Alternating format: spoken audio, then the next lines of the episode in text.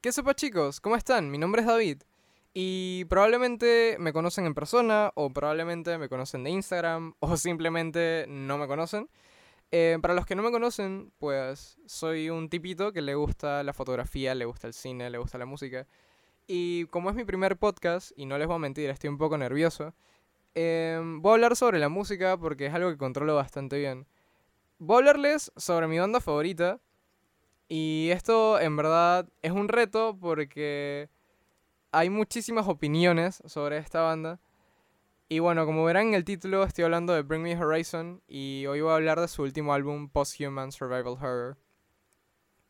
Voy a empezar con el clímax para, para, para ir un poco rápido. Eh, me gustó, el álbum me gustó, el concepto me gusta, en verdad. Pero, aquí están el pocotón de peros y el pocotón de cosas que probablemente vayan a crear las discusiones. Ok, ¿qué pasa? Bring Me Horizon es una banda que se ha transformado muchísimo. Cuando digo muchísimo, es muchísimo. Ellos empezaron, dije, con deadcore y empezaron con cosas bien, bien, bien fuck-ups, así flow, dije, yeah, yeah, ro, ro, ro. Y ahora están haciendo literalmente pop, dije. Em, y no, no, en verdad no estoy nada en contra de esa evolución. En verdad me parece bastante admirable que tengan el valor de evolucionar como banda de esa manera. De hecho, opino que la banda Fallout Boys también tiene esa capacidad brutal de poder transformarse álbum con álbum y seguir teniendo un fanbase bastante fiel. Y bueno, nada, para no irme por las ramas, quiero empezar por la primera canción que se llama Dear Diary. Dear Diary es como el inicio de todo. E-, es, es vuelta al deadcore así pesado como antes. Eh, hay algo aquí, un pequeño punto que quizá algunos me quieran matar, pero es algo que tengo que decir.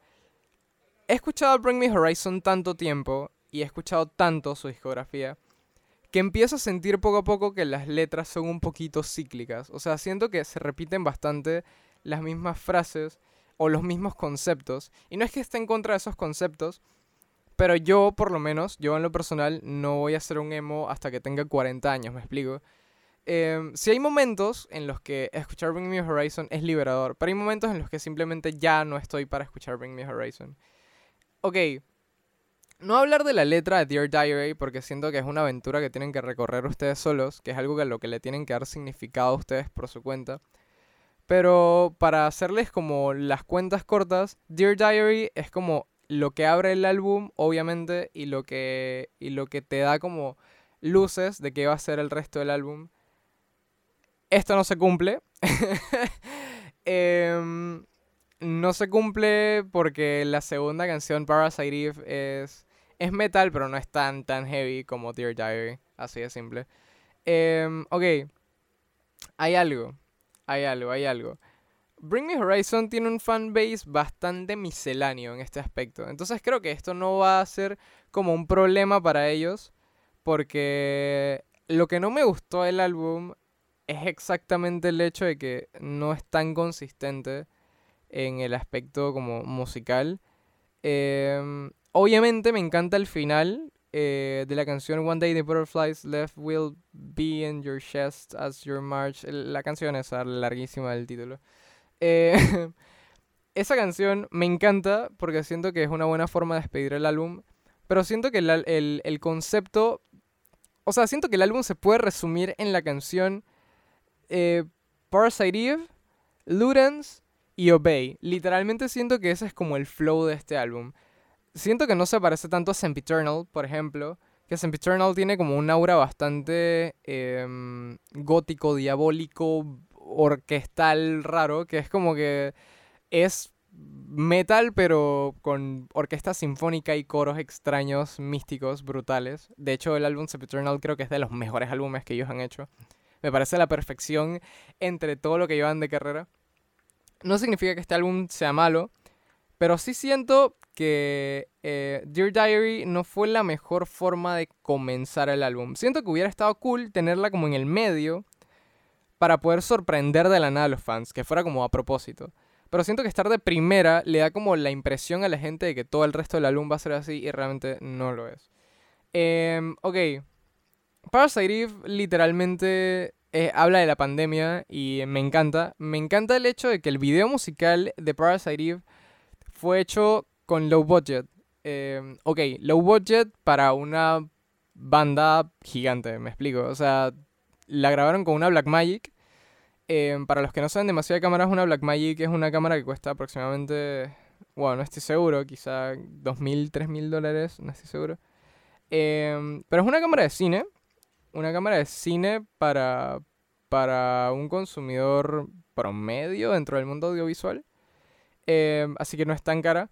Eh, no pagaron tanto para efectos especiales en el, en el sentido de que ellos mismos tienen un behind the scenes donde dicen que muchos de los efectos lo hicieron con, con botellas rotas, o sea, con los vidrios de las botellas rotas, lo ponían enfrente de la, de la, de la cámara y así hacían los efectos.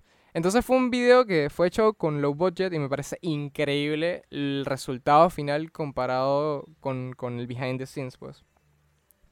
Vamos a pasar a Teardrops. Teardrops es, en lo personal siento que es lo mejor que Chester Bennington le pudo haber dejado a la humanidad. Quizá me estoy viniendo un poco arriba, pero Teardrops es una canción que tiene este aura bien Linkin Park. De hecho, cuando vi el estreno, la vi en estreno, la, la, la gente estaba comentando como que, ¿qué clase de Linkin Park es esto? Haciendo como el meme.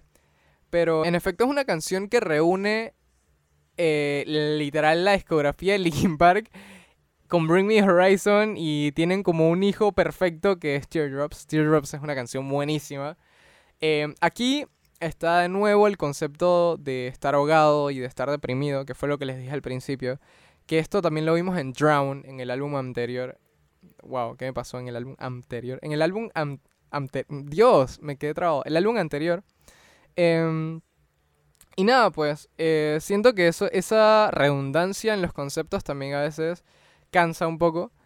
Eh, digo, no estoy criticando a Bring Me Horizon, son mi banda favorita, pero en lo personal sí siento que, que redundar demasiado en las mismas cosas sí a veces es un poquito aburrido, digamos. La canción es buenísima, musicalmente hablando es una bestialidad a nivel de producción y a nivel de composición, pero, pero sí siento que redunda un poco en, ese, en eso de estar como ahogado y de estar deprimido. Y por eso les dije que no voy a hacer un emo hasta que tengan 40.000 años, pues. Entonces, nada, es eso. Pero nada, el video de Teardrops, hermosísimo. Está hecho, está hecho de una forma bastante asiática. Em, y creo que nos los han dejado bastante claro porque eh, están como muy conectados. El álbum de Posthuman está súper conectado a la cultura asiática. Pero me, gustó la forma en que fue filmado. Eh, me gusta la letra, me gusta, me gusta mucho el concepto y, la musicalidad está brutal. Pero siento que el concepto, como les dije hace un segundo, no es para, no es para, no es como para todos los días, pues. Es algo que, que aburre demasiado si escuchas Bring Me Horizon seguido, pues. Voy a pasar a la siguiente canción. Obey. Obey es. Wow. wow. Obey es no quiero decir que es una obra de arte porque tampoco es el Bohemian Rhapsody de Bring Me Horizon. Pero es una canción que me sorprendió bastante porque en verdad yo, yo no soy fan de Youngblood, lo admito. Eh, no me considero un super fan, pero sí, sí me parece muy curioso el trabajo que hizo en Hope for the Underrated Youth. Esa canción me parece muy brutal. Eh, y no, no me considero fan, pero sí sentía desde hace mucho tiempo que él era lo que el punk había dejado. Todo lo que hizo Blink y todo lo que hizo Sex Pistols y todo lo que hizo de toda la historia del rock para atrás, nos dejó como a este hijo amorfo que es Youngblood, que es una bestia y que, y que es espectacular. Em, y en verdad no sabía qué tan bien le iba a ir haciendo metal, porque bueno, digo, sí, está brutal lo que hace con la voz y todo, pero al final no sabes cómo se va a oír en metal, porque el metal es algo bien complicado. O sea, no es como cualquier persona. Nadie se despierta un día y que, echa, hoy quiero cantar metal y lo haces increíble, ¿sabes? Es, difícil. Cantar metal es difícil, man. De hecho, una vez tuve una discusión con mi padre, una discusión amistosa sobre, sobre el hecho de que, de que ser cantante de metal es como ser coreback en un, en un equipo de fútbol americano, ¿sabes? Que es como le metes todo el power y le metes todo, pero si no tienes la técnica correcta te puedes joder fácilmente, pues, porque los corebacks sufren de lesiones en los brazos y esas vainas. Entonces cantar metal es lo mismo, pues. Es brutal, pero no es como algo que pueda hacer todo el mundo. Y bueno, eh, pasamos a la siguiente canción, que es Uno por Uno, junto a Nova Twins, que admito que tampoco sabía quiénes eran hasta que, hasta que vi esta canción. Pero para serles honestos, es mi canción favorita del álbum porque siento que tiene como la mezcla perfecta. Siento, o sea, siento que ya lograron hacer como una simbiosis entre el metal y el pop que ellos quieren como proyectar, pues, que, que es muy brutal y que siento que es un poquito más accesible. Siento que algo bueno que ha hecho Bring Me Horizon es también llegar a esa gente que no escucha metal, pues. Porque yo usualmente escuchaba Bring Me Horizon cuando tenía 14 años, 13 años y la gente era como que, bro, ¿por qué escuchas bulla? Entonces, siento que ahora, ahora sí se abrieron un público más grande, como cuando Arctic Monkeys sacó el álbum AM. Siento que se volvieron un poquito más accesibles y eso también da chance a que su música se comparta más. Y claro, llevan a la banda a otro nivel, tanto como empresa, porque también recordemos que la música es un negocio, tanto como empresa, tanto como, como música, como arte, tanto como, como algo espiritual para algunos, me explico. Entonces, siento que llevaron todo como a otro nivel.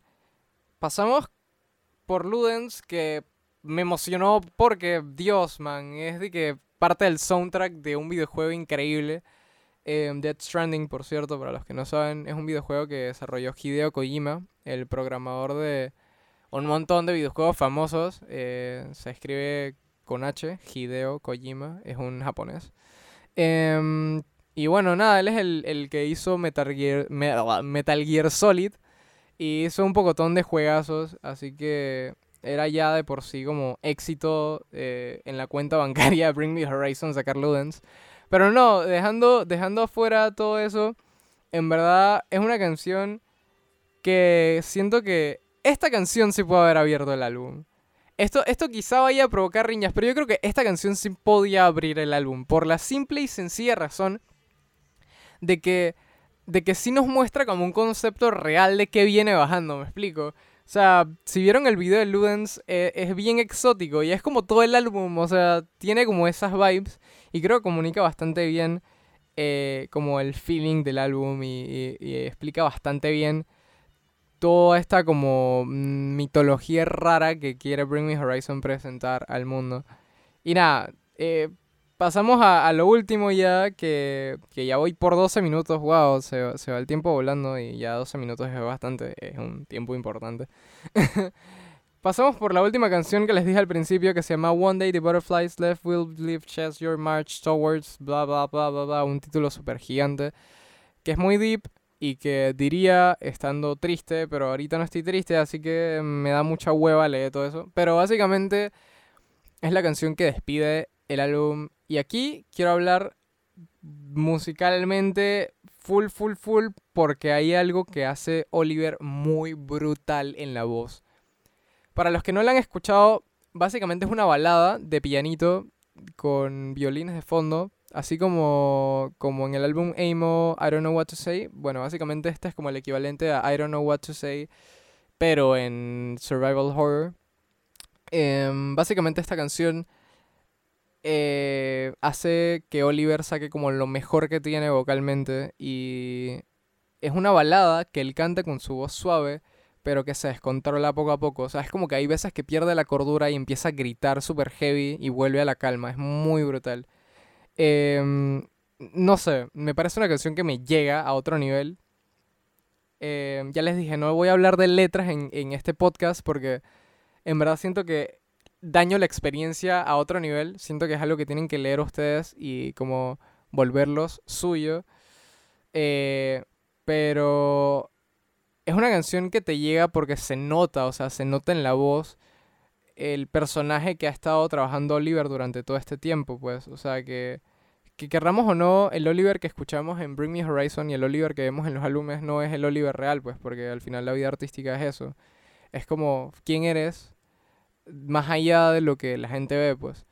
Entonces este personaje que, que representa a Oliver se nota que está afectado. O sea, esta es una balada de la que yo de verdad siento que hay alguien que está afectado. Oliver canta el coro con super rabia y de la nada baja su voz totalmente a la calma. Y no sé, me parece, wow, me parece algo, una técnica de expresividad demasiado, demasiado inteligente. Y bueno, para cerrar quería recomendarles la banda a unos amigos. La banda se llama Nima, N-E-E-M-A. Y bueno, tiene una canción que se llama Tus Ojos, que me gusta bastante. Em, también tiene una canción que se llama Para Dos, que me parece muy brutal. Y pues vayan y chequen sus, sus redes sociales y son unos monstruos. Em, en verdad soy muy fan. Y nada, disfruten eso. Es un poquito como alternativo, no tiene nada que ver con Bring Me Horizon, pero, pero creo que, como les dije, no va a ser un emo toda la vida. Así que está bien como variar los gustos musicales. Y nada, em, esto ha sido mi podcast. Son 15 minutos de podcast. Wow, nunca creí que pudiera hablar tanto. Pero sí, e, esas son mis opiniones sobre el álbum eh, Survival Horror de Bring Me Horizon. Igualmente recomiendo mucho que escuchen el álbum de Sempiternal para que tengan como un eje de cómo eran antes, porque no les voy a recomendar, dije, Suicide Season porque no les va a gustar nada, o sea, es puro grito y a la gente que no escucha metal, literal, eso es lo que le va a parecer. Así que les recomiendo que, que escuchen Sempiternal, es un poquito más melódico, Sempiternal, eh, literal como se escucha, para que tengan como un eje de cómo eran antes de Heavy y cómo son ahora. Pueden escuchar el álbum de Survival Horror, que es bastante, bastante parecido a la última era. Eh, digo, es el último álbum, so. comentario medio estúpido. Pero, pero nada, pues eso es todo. Tengan bonita noche, bonito día, bonita tarde o lo que... O, si, o si no creen que la vida es bonita, pues tengan fea vida, fea noche y fea lo que quieran. Piensen como sea. Eh, y nada, eh, pues estoy acá del otro lado del micrófono. Em, siempre opinando cosas que nadie me preguntó, como dice Daniel Arias. Eh, y nada, he despedido esto ya como siete veces, pero bueno, nada. Buenas noches, eh, hasta la próxima.